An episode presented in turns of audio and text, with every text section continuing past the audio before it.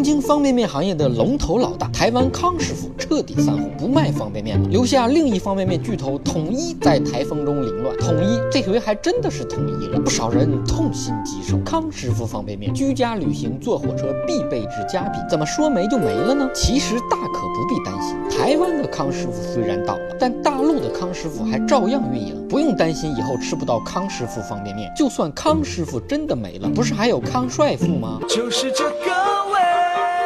康师傅因为使用地沟油，在台湾被抵制，最终关门大吉。在内地却依然坚挺，占据超市半壁江山。主要是因为我们早就有了抗体，不怕垃圾食品。在食物里吃出什么东西，我们都会比较淡定，一点都不害怕。看见蟑螂，我不怕不怕啦，我神经比较大，不怕不怕不怕啦。康师傅为什么混不下去了？做面条的成本太高吗？肯定不是。康师傅最环保了，生产的红烧牛肉面一年都用不完一头牛。倒闭主要是因为欺诈消费者，外包装图片跟实物从来都不符。吃了十几年方便面，从来没见过像包装上那么有逼格的。广告里康师傅方便面的大块牛肉能把汤汁溅一身，现实中打开方便面就会发现被坑了。康师傅简直就是坑师傅。方便面可以说是春运神器，加班拍档，创业伴侣。为什么当年的国民食品现在却风光不再，越来越少人吃了呢？我总结主要有以下几个原因：第一，可以下单叫外卖。谁还下楼买泡面呢？泡面的分量也实在是尴尬，一桶吃不饱，两桶吃不了。设计泡面桶的人是饭桶吧？第二，火车提速跑的实在是太快，还没来得及吃泡面呢，就到站了。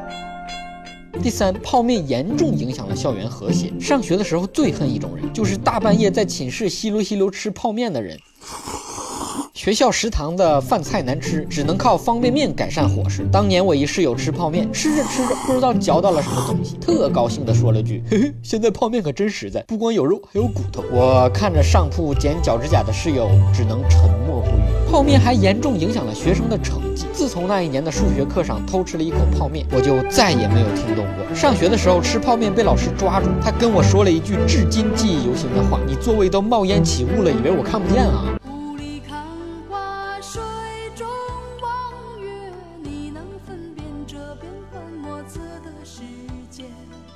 第四，吃泡面不健康。你说你都吃泡面了，你还在乎啥健康呢？吃泡面容易发胖倒是真的，人在吃，秤在看，瞅一瞅自己那一身膘，你还咽得下去吗？坊间一直流传着这样一种说法：吃一碗方便面要花三十二个小时排毒，吓得我赶紧吃了一碗泡面压压惊。今天的蛋就先扯到这儿，想夸想骂想打想赏的，可以给我的微信公众号留言，微信号是小东瞎扯蛋的汉语拼音全拼。好了，不说了，刚才泡了碗面，我要去吃了。